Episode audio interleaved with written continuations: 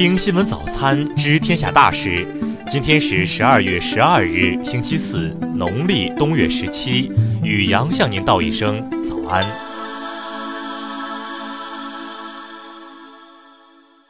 先来关注头条新闻：广州两辅警组织八名妇女卖淫两千次，最高获刑六年半。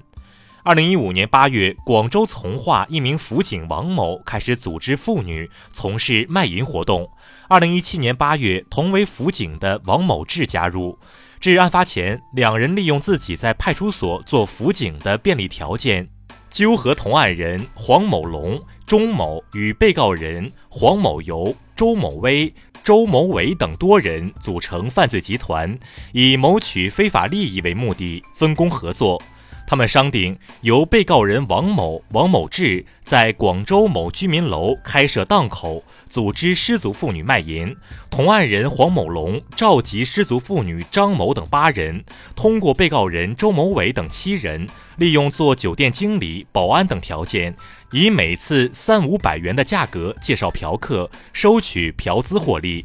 被告人王某、王某志聘请同案人钟某及被告人钟某威、黄某游负责运送失足妇女，在广州市两酒店进行卖淫活动，合计约两千次。在犯罪事实清楚、证据确实充分的基础上，近日广州中院二审对该案作出判决，两名辅警分别被以组织卖淫罪判刑六年六个月、六年，其余九人也被判刑。再来关注国内新闻，外交部昨日指出，中方无意参加所谓的中美俄三边军控谈判。美方不断借中国逃避和转嫁核裁军责任，中方表示坚决反对。教育部十一日表示，二零二零年普通高校特殊类型招生工作已陆续开始，未来将指导各地各校做好资格审查、考试报名、考务管理等各项工作。应急管理部十日会同民政部、财政部召开会议，要求确保春节前将中央和地方各级安排的冬春救灾资金发放到救灾群众手中。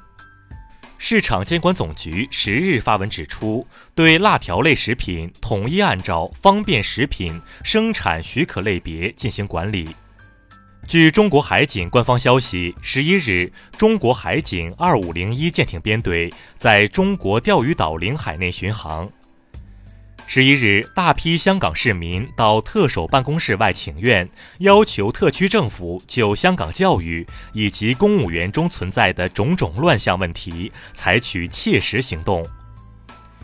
澳门特区第五任行政长官办公室十一日公布了第五届政府行政会委员名单，其中八人是首次获任为行政会委员。央行日前公布的十一月金融统计数据报告显示，十一月末广义货币余额一百九十六点一四万亿元，同比增长百分之八点二。再来关注国际新闻。美国总统特朗普十日与俄罗斯外长会面，特朗普称此次会面非常好，并表示希望在不久的将来继续对话。昨日，美国新泽西州泽西市发生严重枪击事件，目前已造成至少六人死亡，其中包括一名警察和两名嫌犯。众院民主党十日宣布了针对美国总统特朗普的两项弹劾条款：滥用总统职权和妨碍国会调查。十一日，由于成员只剩一位，低于有效运行的人数下限，世贸组织争端解决机制上诉机构在运行了二十多年后正式停摆。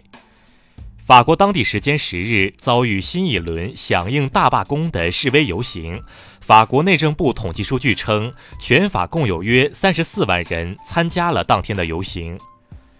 本月七日，乌克兰跨部门国际贸易委员会发布公告，决定对从中国进口的钢制紧固件发起反倾销调查。韩国国会十日晚通过二零二零年政府财政预算案，其中国防预算额为五十点一五万亿元，与二零一九年相比增长百分之七点四。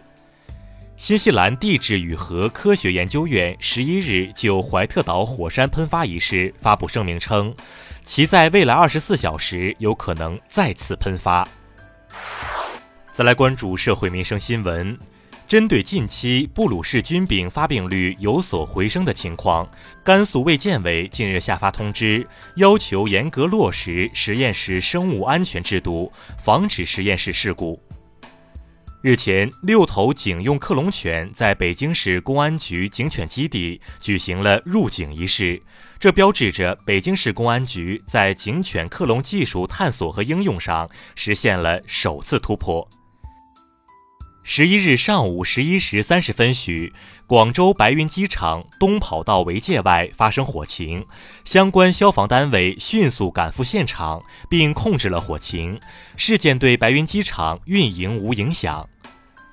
近日，云南多地因加工不当东北油豆出现中毒事件，当地卫健委发布警示称，食用时要煮熟煮透，切忌急火短时嫩炒，严禁凉拌食用。四川西昌市人民法院近日对一起非法狩猎刑事附带民事公益诉讼案件进行了宣判，五名村民因捕捉了一百三十三只野生青蛙被追究刑事责任。再来关注文化体育新闻。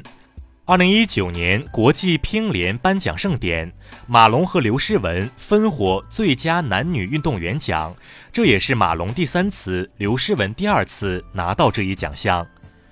国际体育仲裁法庭十日宣布，因翻译不准确等原因，原定于二零二零年一月初宣判的孙杨听证会将推迟至一月中旬后再公布仲裁结果。日前，原创歌剧《萧红》在京首演。该剧以萧红三十一年生命历程与情感经历为切入点，描写了她从文学青年成长为进步作家的人生经历。十日晚，“一带一路”国际版画交流展在德国柏林中国文化中心开幕，近百名观众前往参观，并与中国版画艺术家互动。以上就是今天新闻早餐的全部内容。如果您觉得节目不错，请点击再看按钮。咱们明天不见不散。